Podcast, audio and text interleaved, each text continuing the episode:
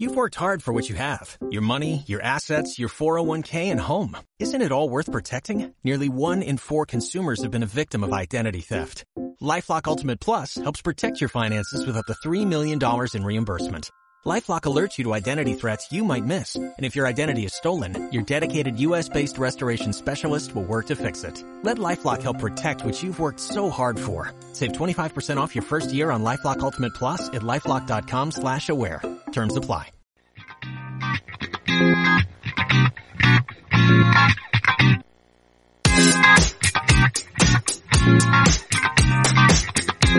¿Ya estás dentro?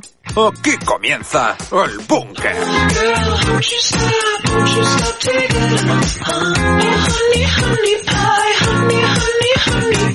Doncs aquí comença una nova hora del búnquer, ja sabeu, eh? el vostre programa Dos i Cultura durant una hora que podeu trobar a través d'UAB Ràdio, Esplugues FM i també amb 2FM. Comencem amb aquesta hora i ho farem doncs amb Dani. ¿Qué tal, Dani? ¿Cómo estás? A ver, hoy en Cine a Domicilio, ¿qué nos vas a traer? Explícanos. Pues mira, Juan, hoy volvemos al cine estadounidense con dos joyas de, de allí. Y es que son dos películas muy reconocidas y con mucha importancia en la historia del cine. Como adelanto os puedo decir que comparten la temática de gente con insomnio que acaba volviéndose loca. Miedo me das, eh, miedo me das que si te da por el insomnio no quiero volverme loco. Espero que no me sienta identificado con estas pelis. Nos iremos después con Judith Cañizares. ¿Qué tal, Judith? ¿Cómo estás? En Noticias Curiosas hoy, a ver, ¿con qué nos vas a sorprender? Una pista. Hola a todos y todas, pues hoy vamos a hablar de cómo una mujer ha cumplido su sueño a los 100 años, también de un atraco desesperado y también explicaré una campaña que ha lanzado Starbucks que está destinada a los perritos. Ah, bueno, estaremos atentos a ver por dónde va esa campaña. Conectaremos después con las bandas sonoras de Jauma Lozano. ¿Qué tal, Jauma? ¿Cómo estás? Live Soundtracks. Buenas tardes, ¿cómo estáis? Pues mira, hoy vamos a hablar un poquito de lo que sería el mundo de la fantasía, pero también mmm, un poco ya que no podemos viajar mucho, pues vamos a dejarnos llevar y vamos a ver hasta dónde podemos llegar con las bandas sonoras. Vamos a ver el mundo de fantasía por dónde nos lleva, que eso sí, no acabará contigo porque se irá al mundo oriental. Conectaremos con Clara González en Me lo saco del manga. Y Clara, ¿qué nos vas a traer hoy?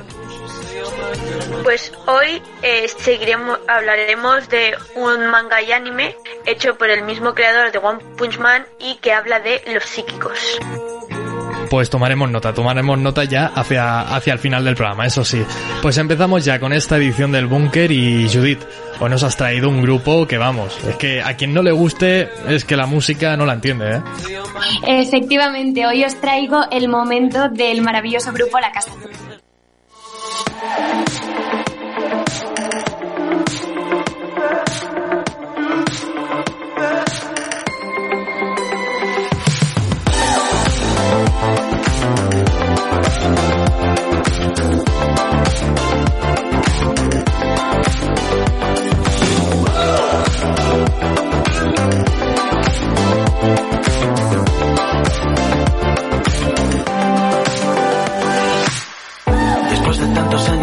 Que es mejor dejar de lado un poco nuestra fascinación y no empezar proyectos inauditos y no vivir al borde del abismo pues eso ya pasó.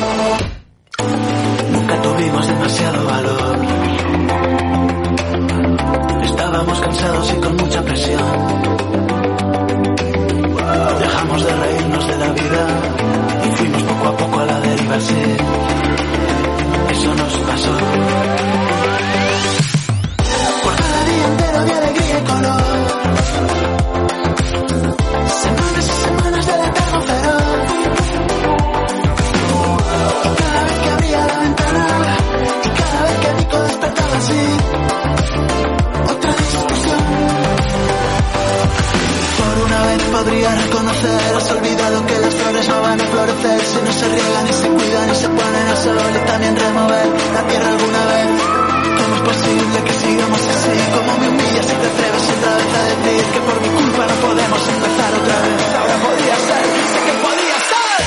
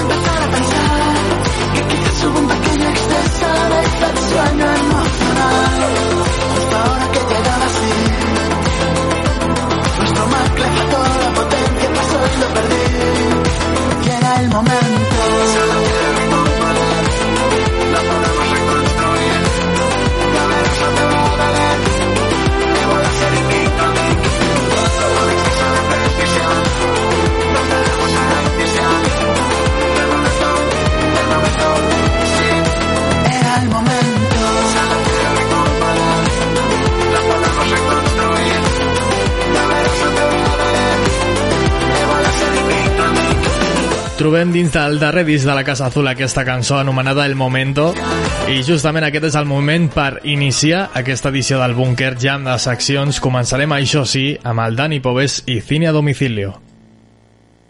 Entra en el búnker.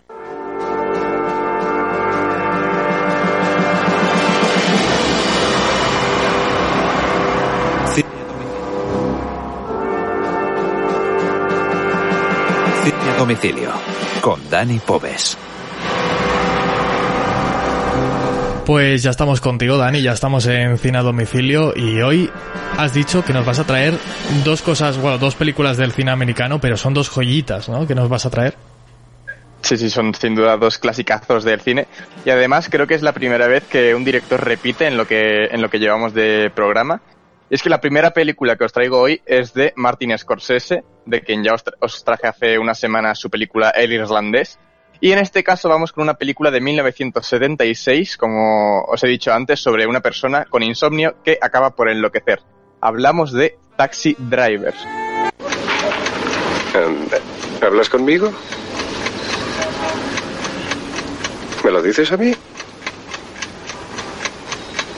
Dime, ¿es a mí? Entonces, ¿a quién demonios le hablas si no es a mí? Aquí no hay nadie más que yo. ¿Con quién puñeta crees que estás hablando? ¿Oh, sí? Ah. Muy bien. ¿Ah? Taxi Driver es considerada sin duda eh, película de culto, es una de las mejores de su época e incluso de, de la historia y es sin duda una obra maestra del director. Cuenta la historia de Travis Bickle, que es un excombatiente de la guerra de Vietnam, solitario y con insomnio crónico, perdón. Decide trabajar como taxista nocturno y esto lo lleva a conocer pues la vida nocturna ¿no? de, de los suburbios que están relacionadas pues con la violencia, las drogas y la prostitución. Travis se encuentra perdido y poco a poco enloquece hasta el punto de comprar armas con intención de usarlas. Dentro de su locura, su objetivo es limpiar la sociedad de mala gente que ha conocido durante, durante sus jornadas de trabajo nocturno. Por ello, hay gente que lo acaba considerando como un héroe por esta limpieza ¿no? que, que hace. Taxi Driver es una película de esas que definen el cine, podríamos decir, son una parte muy importante de, de la historia y es que es una, una de las piezas fundamentales del séptimo arte. las interpretaciones de Robert De Niro y de Jodie Foster son icónicas y sin duda son historia del cine. Y además eh, los pensamientos de, Robert De Niro y el monólogo este, que por cierto está improvisado, que es lo que hemos escuchado en el fragmento, solo ante el espejo, hacen pues que sea un personaje totalmente, eh, que se, se, demuestra su locura, ¿no? Y su soledad. Y a modo de curiosidad, además, os quería traer que Paul Schrader, que es el guionista de la película, pasaba un mal momento cuando, cuando escribió el, el guion y estaba divorciado, recién divorciado, eh, además alcohólico, arruinado y con pensamientos suicidas incluso. Y el guion de Taxi Driver pues lo escribió en cinco días solo y con una pistola cargada a su lado. Él mismo dice que escribió el guion no para ganar dinero, sino como una terapia. No sé si habéis visto la película y, y queréis opinar sobre, sobre esta joya. Pues yo la película en sí no la he visto, pero hay muchísimas referencias en distintas series o por ejemplo en la película de Volver al Futuro, la número 3, en el que el personaje del Marty McFly pues recreaba la parte precisamente en la que Travis estaba hablando en el espejo y se repetía esto de me estás hablando a mí, entonces pues uh -huh. conozco estas pequeñas referencias, pero la película en sí no la he visto, la tengo pendiente. Sí, sí, esa escena es, es sin duda pues eso, es una cosa súper reconocida, aunque, aunque no hayas visto la película, seguramente te suena esa escena, porque es que, además de ser improvisada, que es, lo hace todavía más especial, en el guion simplemente ponía que tenía que mirar al espejo y como tener esta cara de, pues de, de locura, ¿no? Yo puedo decir lo mismo que Judith, no la he visto, pero sí que me siento identificado porque hay una canción que justamente es dedicada a la peli. Eh, supongo que los que conocéis del mundo del rap sabréis quién es, Snatch que dentro de un uh -huh. disco de los primeros que hizo que se llama Ars Magna Miradas, eh, la última canción de hecho eh, se llama Taxi Driver y explica un poco pues los sucesos que pueden pasar delante de la vida de un taxista nocturno y los va explicando. Y yo creo que es un buen homenaje a esta, a esta peli, no sé. Si tú, sí, sí. si a ti que te gusta el rap, Dani, si te la escuchas, yo creo que te va a gustar. Pues no la conocía, pero me la escucharé, sí, sí. Interesante. Y bueno, también te quería comentar, porque claro, supongo que es una peli en general muy tétrica, ¿no? Porque el momento en el que la escribe el guionista está totalmente desolado. Pero ¿hay algún atisbo o algo que digas, ¿hay algo de positivismo dentro de la peli? ¿O todo es drama? No, la verdad es que todo es drama, todo es eh, un protagonista destrozado, igual seguramente como se sentía el, el, guionista mientras la escribía, ¿no? Y es eh, todo eso, una peli además muy, muy cruda, con bastante sangre y, y toda esta, esta, esta, relación de la violencia y el protagonista, pues eso, destrozado y solitario. Es, es bastante, bastante dura la película. No sé si Jaume ha visto Taxi Driver o la conocía. No, la, la, conocía, ¿eh? porque además, o sea, me habían hablado también de Judy Foster, eh, de su papel, y luego también, pues sé que, sé que era de Scorsese, pero es que no, no la he visto. Es otra película que la tengo ahí en el, en el, en la de, vaya, en la lista de deseados. Pues en esa lista te la incluyo yo también porque es, vamos, como dice Dani, creo que es de verla obligatoriamente. ¿eh? Vamos a escuchar si te parece la siguiente banda sonora, Dani. Stop.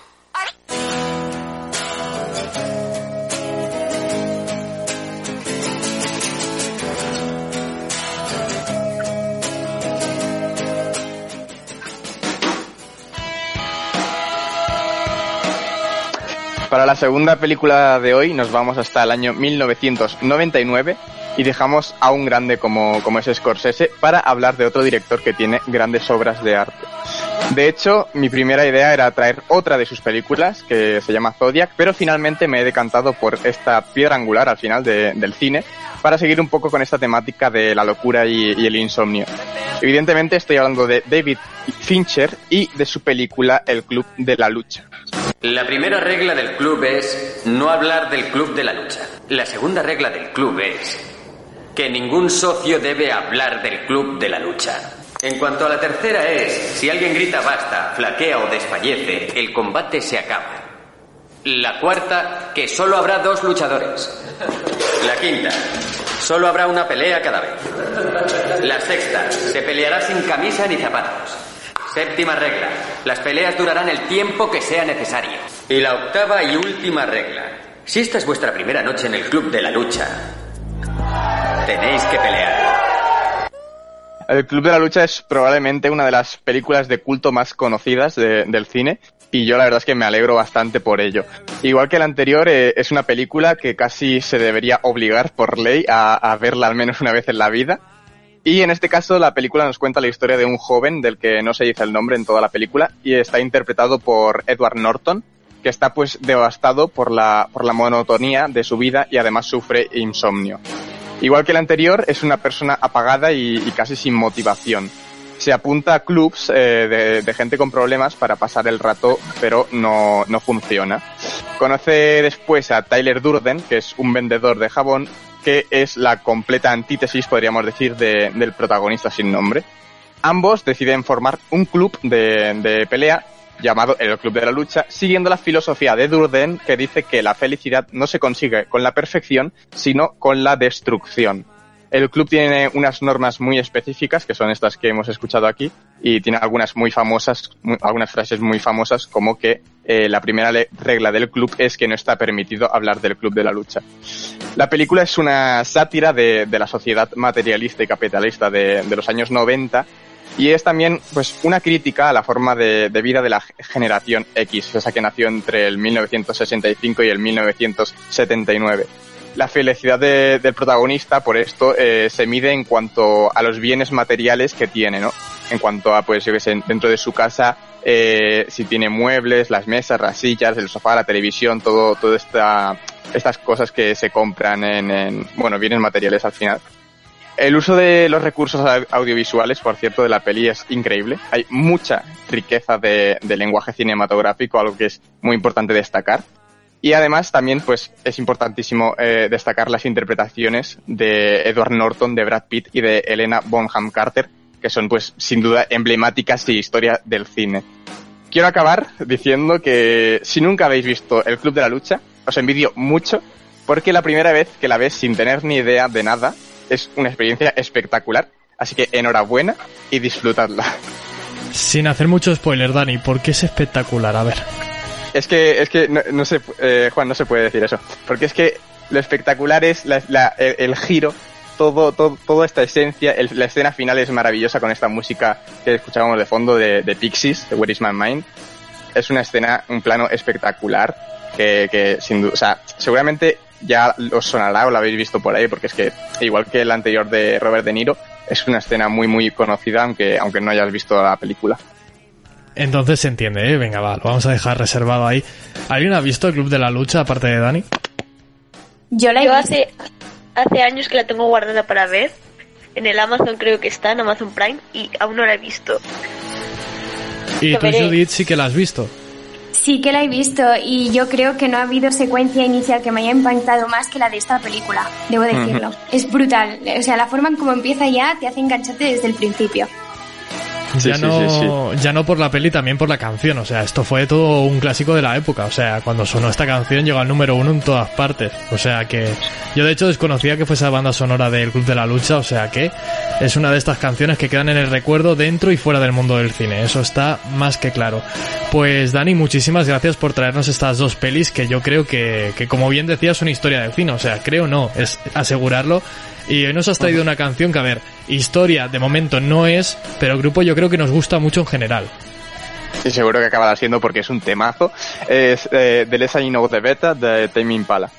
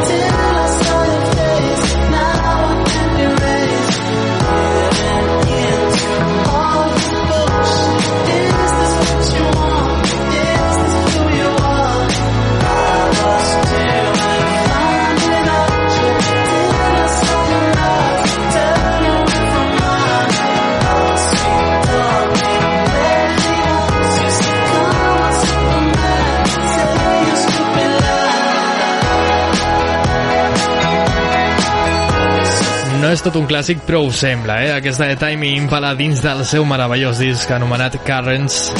Aquesta que es diu The Less I Know The Better. I serà el temps doncs, per anar-nos amb les notícies curioses de la Judit Cañizares, que sí, que també poden tenir el mateix rang d'història que tenen aquestes cançons del projecte musical australià. Això és El Búnquer. Turn once or twice. Dug my way out, blood and fire. Notícies, cu- Bad decisions. notícies curioses amb Judit Cañizares. Welcome to my Ahora sí, ahora sí, ahora ya estamos en Noticias Curiosas con Judith. Y Judith, cuéntanos, porque a ver, noticias siempre nos traes, nos traes cada vez noticias más locas. ¿Dónde va a llegar todo esto? Porque siempre nos sorprendes. Bueno, hoy también traigo el típico material bastante surrealista, pero déjame antes decirte el por qué he escogido esta canción hoy, que como ya habréis intuido, la canción de hoy es de un artista en mayúsculas que es Pink, que aunque esta no es su canción más famosa, porque tiene otras canciones pues mucho más conocidas y sobre todo más cañeras, que la caracterizan mucho, he decidido traer esta que se llama Fucking Perfect, porque la historia que, eh, que esconde detrás es muy bonita, ¿vale? Y os la voy a contar. Este tema surgió un día cuando la hija pequeña de la cantante llegó a casa del cole un poco confusa y es que sus compañeros le habían preguntado si su madre realmente era una chica o no. Y la Peque se sintió muy mal y le preguntó a Pink si realmente eso era verdad, porque las chicas en principio pues tenían el pelo corto ni se vestían como lo hacían los chicos, ¿no? Con pantalones, con camisetas, con un estilo rockero. A lo que su madre pues le contestó que, que bueno, que había gente que era diferente y escribió esta canción que habla sobre precisamente eso, ser diferente. Y de hecho Pink ganó un premio por este tema y en el discurso que dio al recoger el galardón pues dijo lo siguiente. Vamos a escucharlo.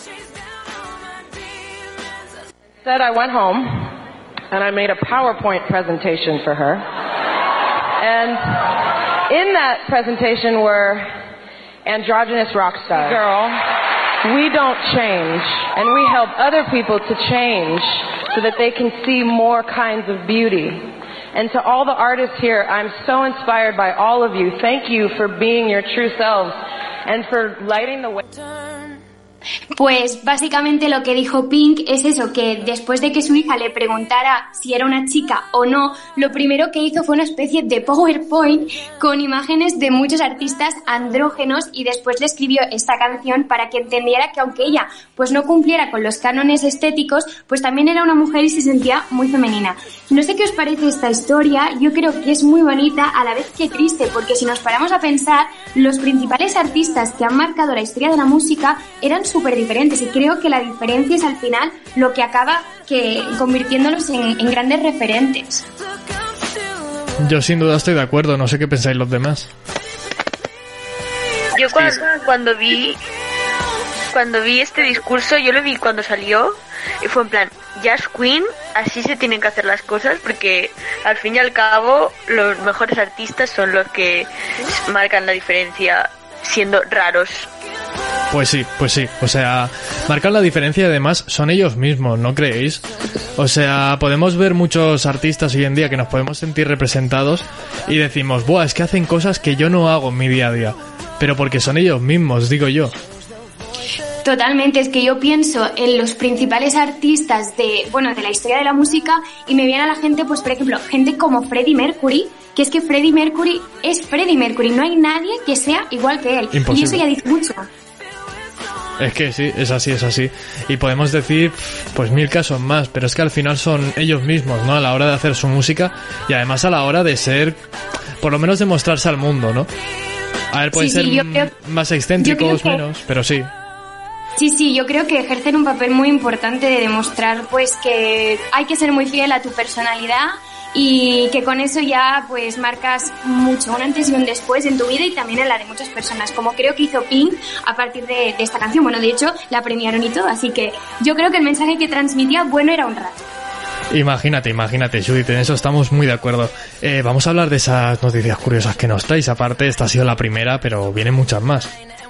Exacto, bueno, ahora vamos a un ambiente más relajado, que esto a lo mejor era como un poquito más triste o a lo mejor más de reflexionar, pero ya pasamos a estas noticias curiosas que tanto nos hacen reír a veces y empezaremos hablando de Ruth Brian, que es una mujer que el día de su 100 cumpleaños pues cumplió por primera vez su mayor sueño en la vida, que atención era ser detenida. ¿Vale? O sea, la señora pidió a su familia que le regalaran la oportunidad de pasar un día en la cárcel y de hecho lo cumplieron porque contactaron con una oficina de policía y el mismo día del cumpleaños, pues mientras toda la familia estaba reunida celebrándolo, aparecieron inesperadamente dos agentes de policía y se llevaron a Ruth pues a la comisaría. Y allí la trataron pues como a una presa más, es decir, le hicieron las típicas fotos, le tomaron las huellas e incluso luego la tuvieron encerrada en una celda con el típico uniforme naranja de Estados Unidos de preso. Todo es muy raro, pero oye, la señora pues más feliz no pudo ser. Entonces, ahora que os he explicado esto, a mí me gustaría preguntaros, ¿vale? Si tenéis algún sueño raro o peculiar por cumplir. Yo os adelanto que a mí me encantaría desfilar con un super vestidazo por una alfombra roja, como si estuviera en los Oscar o en los Goya, cosa que no voy a cumplir en la vida, pero ahí lo dejo por si pasa. Entonces, a vosotros, ¿qué sueño os gustaría cumplir si pudieseis? Yo me vas a permitir, Judith, que me reserve lo que sería mi opinión aquí. ¿Por qué, ¿Por? Jaume? ¿Entiendes? Porque, es decir, creo que no son, eh, no es oportuno eh, lo que yo puedo llegar a decir sobre mis sueños en lo que sería la antena. Mm, vale, vale, vale. Lo Madre mía, me ha ahí. dejado con las expectativas altísimas, ¿eh? Juan? Si quieres en petit comité, luego lo explicas, ¿eh? En el grupo no te preocupes. Eh, Bueno, no, no, ¿alguien se no, no, atreve? no creo, no creo. no que- crees, ¿no? no. Vale, vale, vale. No, no quiero saber por dónde van los tiros, ¿eh? Tampoco lo dejamos ahí. Eh, Dani, ¿tú qué? Buah, es que es una pregunta muy, muy difícil que no me había planteado nunca, ¿eh? ¿Qué lo es, eh? O sea, Que yo os me invito a reflexionar ocurrido. siempre. Sobre todo es difícil si no te acuerdas de los sueños, ¿eh? Eso me pasa mucho a mí, mira por dónde. Pero oye, se puede soñar despierto. Sí. También, sí, sí. también, también. Eso no te lo quito. Pero... Clara, Le voy a dar unas cuantas vueltas porque ahora mismo no se me viene nada, pero... Clara está reflexionando, pero no sé si, si tiene por ahí en mente algo. Claro, salir en un anime, a lo mejor. ¡Buah! Estaría muy guay. ya está, ya se los he encontrado. Pues ya está, Pero las he One encontrado tú. Direction. One Direction. Uy, ese sueño yo Que One también. Direction vuelva, ese es mi sueño. Sí, yo también. Eh. Lo secundo, lo secundo. Estoy esperando al suspiro de Jaume, ¿eh? por ahí va, por ahí va. Judith, ¿qué más noticias curiosas nos traes? Pues vamos ahora a hablar del atraco que ha cometido una pareja en Carolina del Sur, en Estados Unidos, eh, precisamente en una franquicia de lo que es el Pizza Hut, ¿vale? Pero para no robar pizza, sino para robar dos litros de Pepsi, ¿vale? Se ve que estos chicos salieron de su casa con la intención de comprar Pepsi en el supermercado y se encontraron con la situación pues de que se había agotado. Y claro, como no podían esperar, ¿qué decidieron hacer? Pues lo más lógico, ir al Pizza Hut que tenían a la esquina con unas cantimploras y rellenar hasta obtener unos dos litros aproximadamente. O sea, vosotros imaginaos la situación. Sois trabajadores de Pizza Hut y os aparecen dos chicos con una pistola y de repente se ponen a rellenar cantimploras con la Pepsi. O sea, todo muy surrealista. Que cambian... dime, dime. No, es decir, yo ahora mismo estoy mirando aquí un mapa que tengo y por más y, y por más que mire la lista de países, es que solo puede haber uno en el cual pase esto. Es que es alucinante, o sea, solo hay uno en todo el planeta Tierra donde puedan aparecer este tipo de personas. Pero también te digo, es que ante la desesperación se pueden hacer muchas cosas. O sea, yo, por ejemplo, si pongamos el caso que se acaba el chocolate en el Mercadona, yo os juro que recorro todos los Mercadonas que hayan para encontrar chocolate y en especial Milka, porque es que yo no puedo vivir sin chocolate Milka. Os lo digo en serio. ¿eh? Pero, pero habrán otras marcas. ¿Por qué no compraron otras? ¿Por qué, por qué decidieron robar? O sea, habrá más supermercados. Ojo, eh, que, que me imagino a la gente al principio de la pandemia atracando supermercados por el rollo de papel de váter. Buah. Es verdad. Déjate, déjate, Verdad, déjate. verdad. Que, que eso ha sido verdad como la vida misma, tú. Pero... O es sea... que en verdad no, estaba, no estaban atracando, porque se considera atracar coger el dispensador de bebida y ponértelo en cantimploras, porque mucha gente lo hace. Y eso no se considera atraco. Pero, pero a ¿cómo que mucha gente lo... A ver, a ver, mucha gente llena, rellena en cantimploras Coca-Cola, o sea, ¿estamos locos o Se qué? aprovecharon, se aprovecharon del refri for free. Es que ni de Free for Free ni de Free for. Pro. Ya, ya, Es ya, decir, eh, O sea, está, o sea, está robando. Vamos a ver, aquí y en la. Popular Chill. Vamos a ver. Es como si te vas a un o- es como si te vas a un buffet libre de un hotel y te hacen los bocadillos para toda la semana. Es que claro, a mí estas cosas. es decir, Perdona, vamos a Eh. ver. Me diréis que nunca habéis cogido eh, comida para pasar el día. Ahora me vais a decir que no. Sí, sí. sí, yo iba a decirlo, que yo alguna Sí, ¿no? galletita o algo me pillé. Pero bueno, el mejor hurto de, de la historia aquí. Hacía los cruzanes de Nutella y me los guardaba. Guau, guau, la, la infancia, yo ¿eh? creo que es un hurto útil. Me refiero, lo estás pagando, pues te aprovechas aún más. O sea, Claro. Pero la Coca-Cola no, la Coca-Cola no la estás pagando. Entras a la tienda, cantimplora una pistola y empiezas a llenar de Coca-Cola. A ver, por Pues favor. pagas un refresco que vale dos dólares y empiezas ahí a rellenar. Sí, ¿no? Claro. Lo que te vean con la pistola ya tampoco te van a atender igual, no, no pasa nada. Mira, no no, pasa nada. peor, yo conocía a, a una serie de personas que cuando pasaban por al lado de restaurantes, como, bueno, restaurantes, de, de locales, por ejemplo, eh, Burger King, cogían, entraban y cogían vasos, se iban al lavabo, limpiaban el vaso y lo rellenaban. No. Y esto te lo garantizo que yo lo he visto con mis propios ojos. ¿Por qué? Porque has Hay, tenido... hay límites. Hay límites, hay, hay líneas rojas. Entrar en el Pizza Hut con pistola y rellenar de Coca-Cola, vale, pero esto no, ¿eh? Espe- Jaume, espero que tus sueños no estén relacionados con estas cosas. No, no, no, yo- Por favor.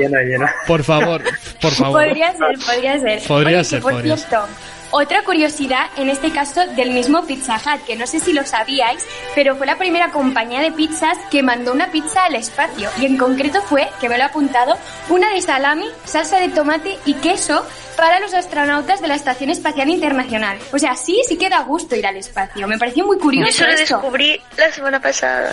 Eso es ¿Ves? mejor, eso es mejor que las pastillas que hablamos el otro día, esas del futuro, de no sé qué, que no vamos a comer nada más que esas pastillas. Eso es una buena dieta, hombre. Qué básica Yo es creo- la pizza que mandan. Bueno, Cerramos. pero es una Sí, pizza. lo Pero que valía, va- le valió como un millón y pico de euros. Y porque vi un documental Ay, que hacían como una factura y ponía precio de la pizza 14 dólares, precio de enviarla un millón de, de dólares. hawaiana. Vaya crimen, vaya crimen, dejémoslo ahí. Eh, Judith, muchas gracias por traernos estas noticias curiosas. Si todavía tienen más, no te preocupes, ya para el próximo día nos las cuentas. Y Clara, hoy nos has pedido una canción que es un clasicazo. O sea, esto sí que lo podemos catalogar de clasicazo del panorama nacional, pero en este caso es una cover. Sí, porque Raquel Eugenio, no conozco muchas canciones suyas, pero es una princesa. Hizo la cover de La vereda de la puerta de atrás de Extremo Duro. Me lo recomendó un compañero de mi banda de rock que ya no sé si existe, pero que yo le quiero mucho, así que se la dedico a él. Mi Adri, ¿podemos volver a ensayar alguna vez? Si no fuera porque hice colocado el camino de tu espera, me habría desconectado, a mirarte desde fuera y dejar que te tocara el sol.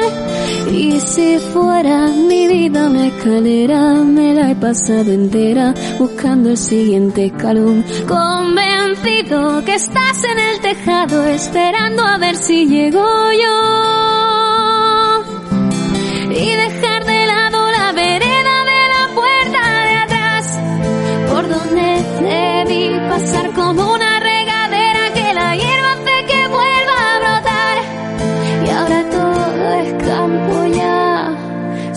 soldados son flores de madera y mi ejército no tiene bandera, solo un corazón. Condenado a vivir entre malezas, sembrando flores de algodón. Si me espera la muerte traicionera y antes de repartirme del todo me veo en un cajón, que me entierren con la picha por fuera pa' que se la coma un ratón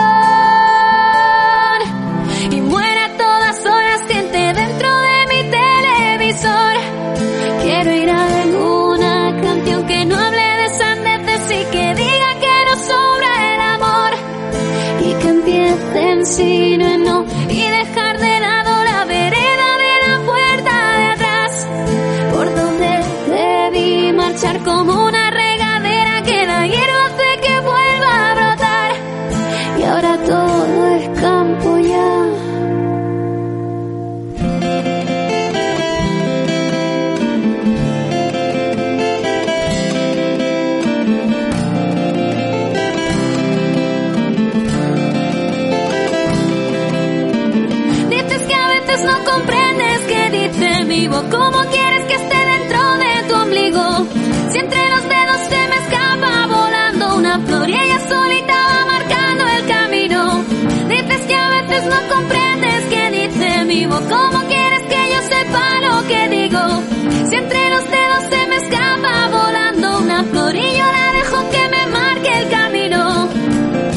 la veu de Raquel Eugenio estem escoltant aquest tros de tema.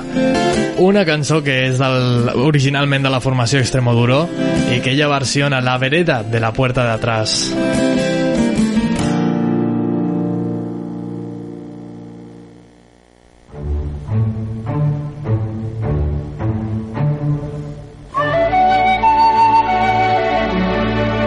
Live Soundtracks amb Jaume Lozano.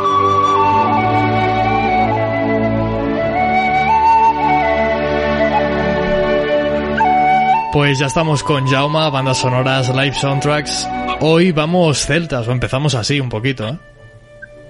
Pues sí, porque mira, hoy, mm, como ya había dicho, mm, vamos a intentar dejarnos llevar un poquito por lo que es, es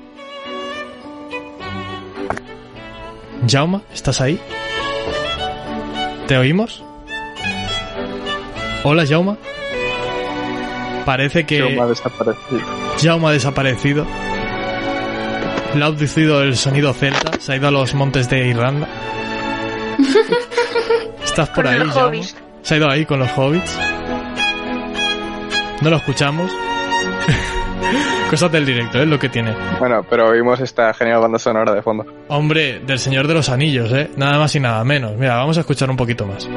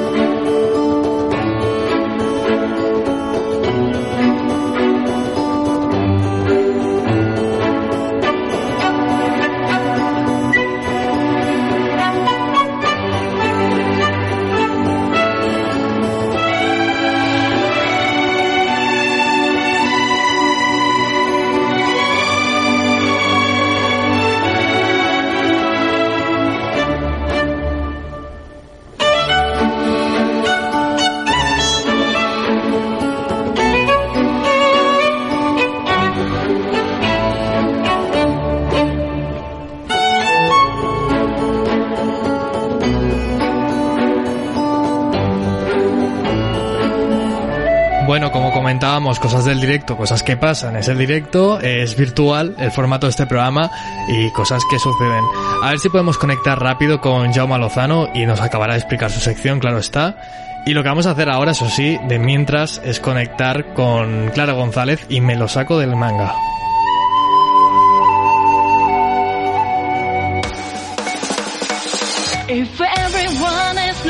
special, maybe you can't be what you want to be. それぞれの答えにつかる。Darling. Me lo saco de la manga. Con Clara González.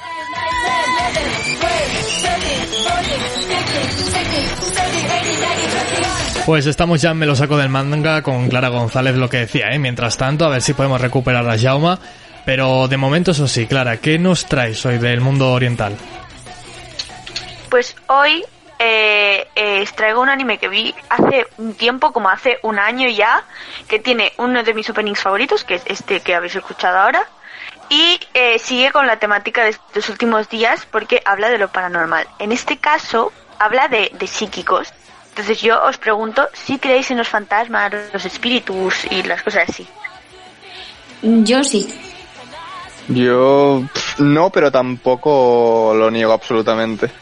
Yo no, pero me da respetito, ¿eh? Eso que dice, cuidado. algo hay. Una energía, un fantasma, pero algo hay, ¿no? Bueno, en este caso, en el universo del que vamos a hablar, sí que hay fantasmas, porque hablamos del webcómic y anime hecho por el mismo creador de One Punch Man, que tiene el seudónimo de One.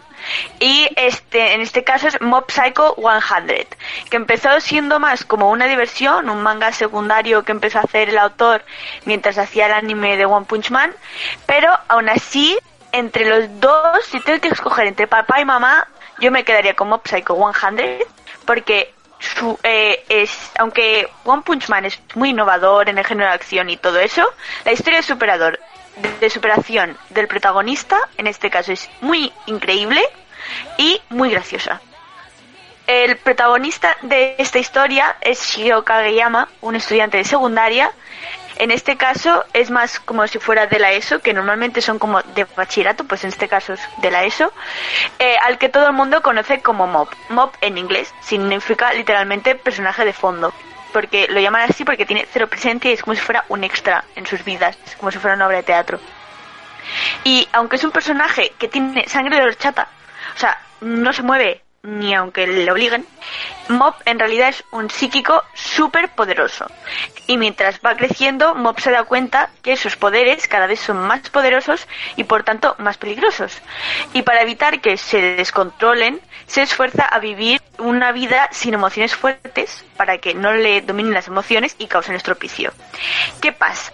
Que aunque aspira a vivir así los problemas siempre llaman a su puerta y cada vez se va calentando más, se va enfadando cada vez más y su poder amenaza con ir más allá de sus límites. El, título es Mob Psycho 100 porque cuando llega al 100% eh, eh, es cuando explotan sus poderes. Cuando el chico empezó el instituto, eh, decidió que necesitaba a alguien que le enseñase a dominar su poder y buscó a alguien que le pudiese hacer de mentor. Fue entonces cuando conoció al coprotagonista de esta historia, que se llama eh, Reagan, que es el causante básicamente de todos sus problemas. Mob trabaja como él, como asistente en- de consejo espiritual, porque este hombre, el señor Reagan, trabaja como espiritista. Pero no es espiritista, no ve ni un fantasma. Es eh, autoproclamado y engaña a Mob diciéndole que es más poderoso que él cuando es un humano normal y cuando se encuentra un espíritu real usa a Mob para defenderle, busca una excusa para no mostrar sus poderes.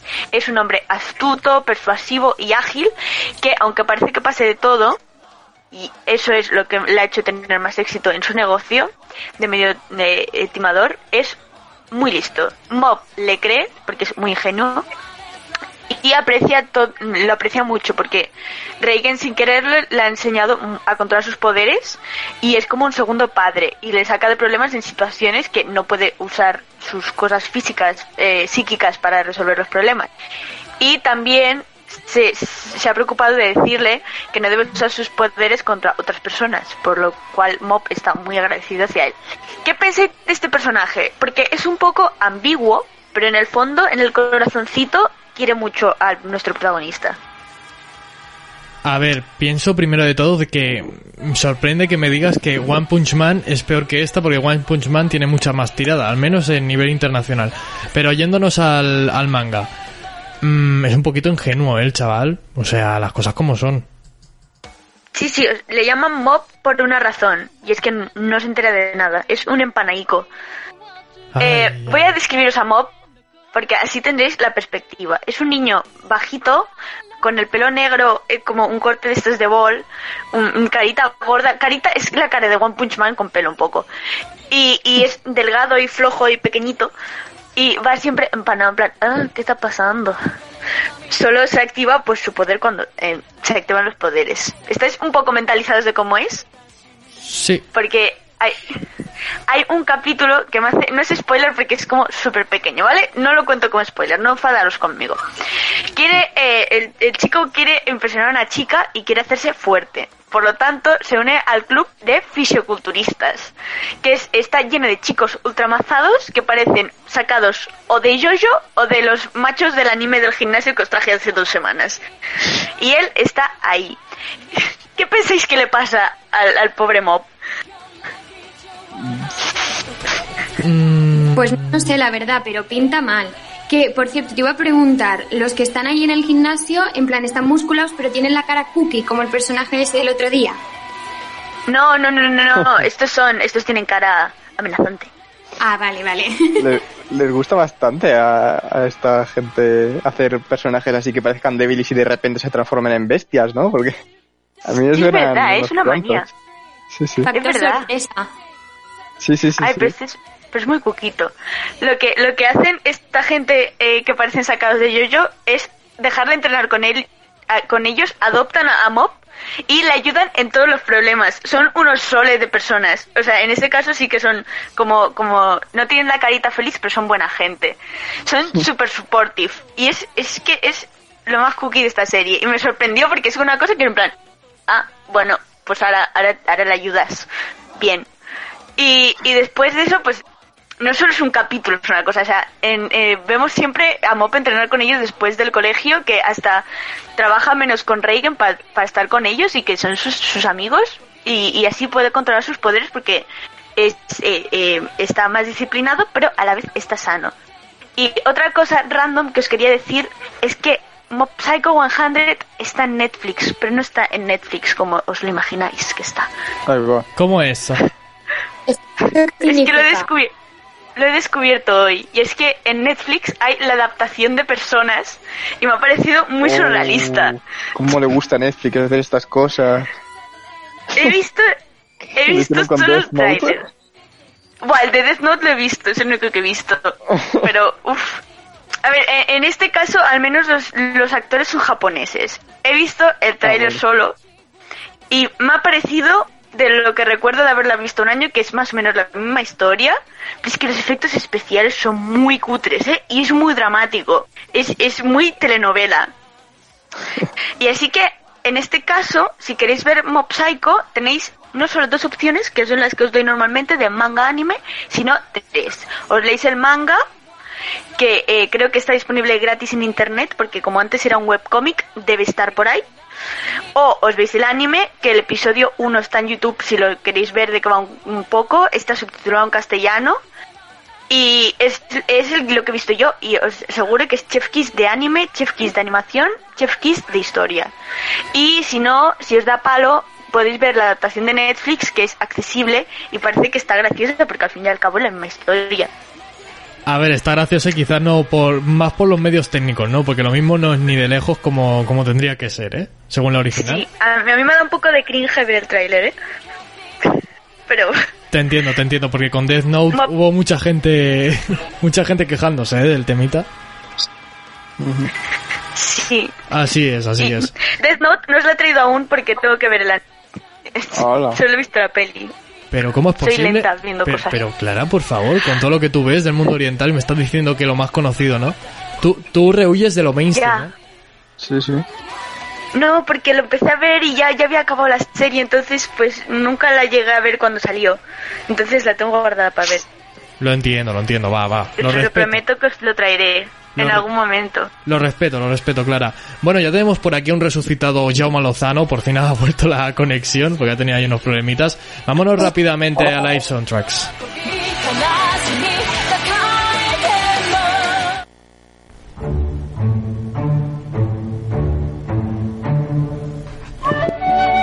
Ahora sí, volvemos al mundo de paz, al mundo celta. Jaume, ya estás aquí de nuevo. Cuéntanos. Ya, ya estoy aquí. Hoy os vais a cansar de escuchar ya esta banda sonora. Lo sé, no pasa nada, ya acabamos.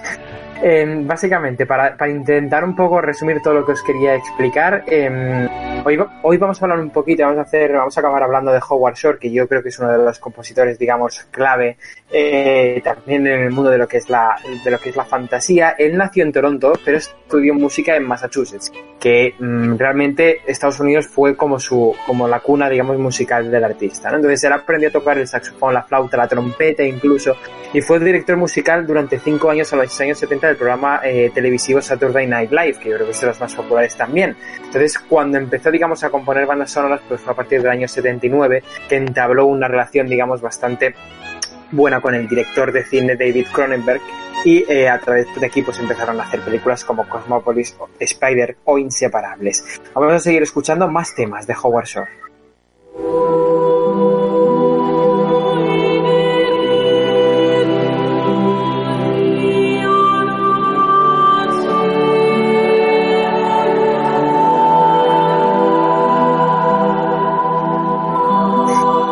El Señor de los Anillos, La Comunidad del Anillo fue una película que se acabó estrenando en el año 2001, estaba dirigida por Peter Jackson y es precisamente en la cual yo creo que mm, Howard Shore dio su paso definitivo en la consolidación de su carrera. Él ganó su primer Oscar a Mejor Banda Sonora en el año 2002 Eh, y atención, porque pasó una cosa como muy curiosa, porque es que en el año 2003, aunque se estrenó El Señor de los Anillos, Las Dos Torres, que para mí es la mejor sin duda, no pudo ganar el premio ni pudo optar a ganarlo, es decir, no, no fue nominado porque en aquel momento había una norma que decía que no podían haber dos películas de la misma saga en diferentes años, en este caso de, de la edición de los Oscars, y por eso pues no pudo participar digamos, El Señor de los Anillos, Las Dos Torres. ¿Qué pasó? Que en el año 2004, cuando se estrenó El Retorno del Rey, que es la tercera parte del Señor de los Anillos, volvió a estar nominado a Mejor Banda Sonora y volvió a ganar el Oscar a Mejor Banda Sonora. Quiere decir que fue como que le quitaron el premio realmente porque estaba todo como hecho ya a que iba a que iba a ganar, ¿no? Entonces, eh, pues básicamente este ha sido como eh, su paso por el Señor de los Anillos, que luego también pues volvió con la saga de El Hobbit, que antes de hablar de ello quiero hablar también de alguna película que también ha estrenado o que también ha participado en la composición de esa banda sonora, como es el caso de Spotlight.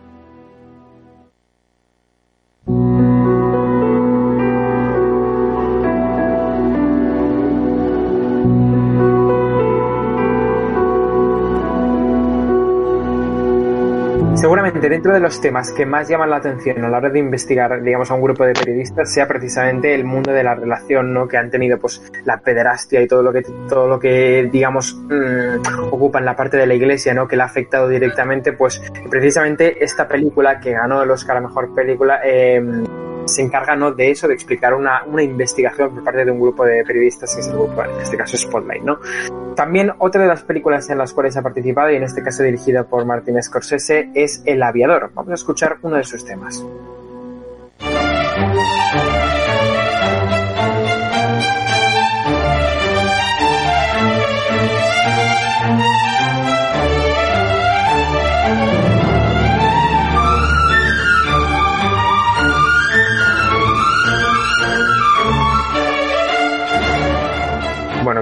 Saltamos un poco de lo que es el tipo de película, es decir, estamos hablando de fantasía, estábamos hablando ahora, en, digamos, de acción y ahora pues nos vamos, en este caso, pues al mundo eh, más aeronáutico, ¿no? Es una película que estuvo mmm, protagonizada eh, por Leonardo DiCaprio y que además, pues, mmm, tiene bastantes buenas críticas, quiero decir, es una película que hay que ver. No ganó el premio, en este caso, Oscar a Mejor Banda Sonora, pero sí que ganó el, el Globo de Oro. Quiero decir que realmente cuando hablábamos de la carrera de Howard Shore, estamos hablando de una, de una carrera que, es, que está reconocida, ¿no? Y no solo por los Oscars, sino también por los otros, por los otros premios, por las otras, eh, digamos, organizaciones, academias que, que, se encargan de dar, de dar premios.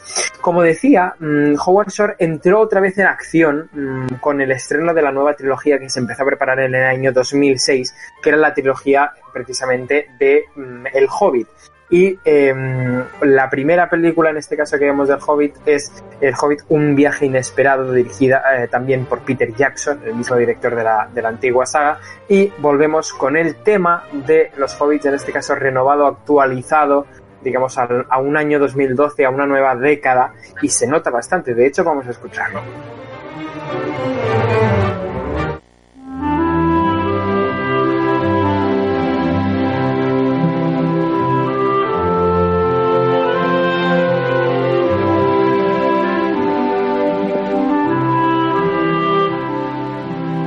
Un uso, por lo tanto, también mmm, bastante importante de violines y, en definitiva, de una serie de capas eh, que encontramos en el tema que en, el otro no lo veíamos y que aporta, en ese sentido, en ese sentido también, un, un, tono de melancolía, ¿no? de recuerdo a lo que sería esa antigua saga que ya hacía prácticamente 10 años que se había estrenado, ¿eh? porque se estrenó precisamente pues, pues una década más tarde en el caso del, del, del Señor de los Anillos. Yo quiero hacer ya eh, directamente antes de acabar una pregunta, vamos a escuchar un tema y me vais a decir si pertenece, si creéis que pertenece a la saga del Hobbit o del Señor de los Anillos o no.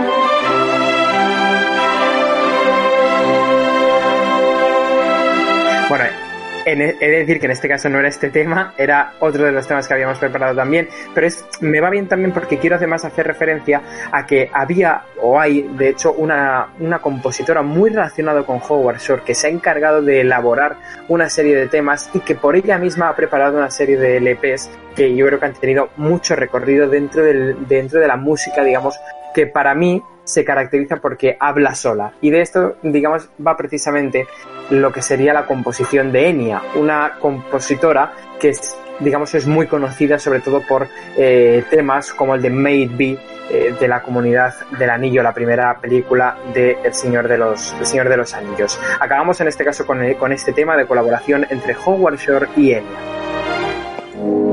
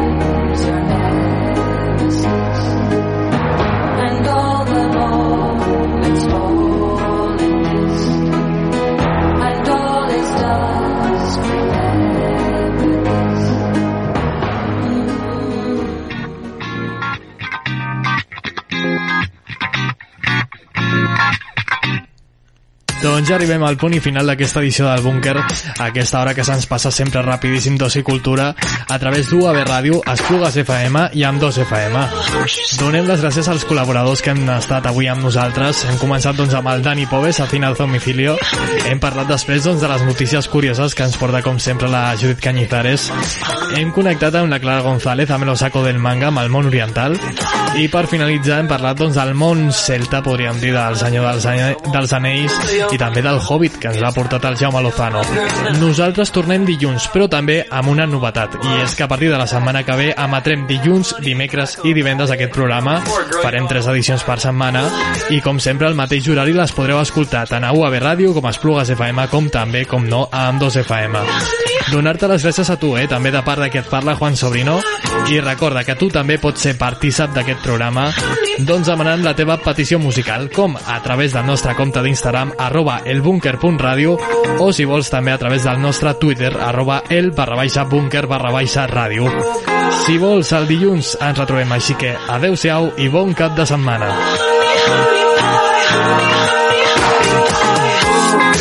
Don't you stop. Till you're my girl, and I won't stop it until you're my girl, and you can't stop it until you're my girl, and I can't find out what you want. Till you're my girl, and I won't stop it until you're my girl, and you can't stop it until you're my girl. Oh, girl, don't you stop, don't you stop taking it, oh, honey, honey, uh.